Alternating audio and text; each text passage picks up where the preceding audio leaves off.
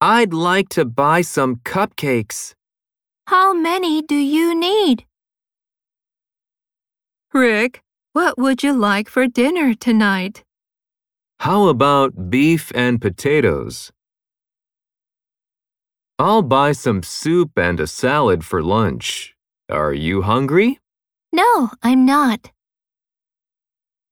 I went to the park with my brother yesterday. What did you do, Risa? I went shopping with my mother.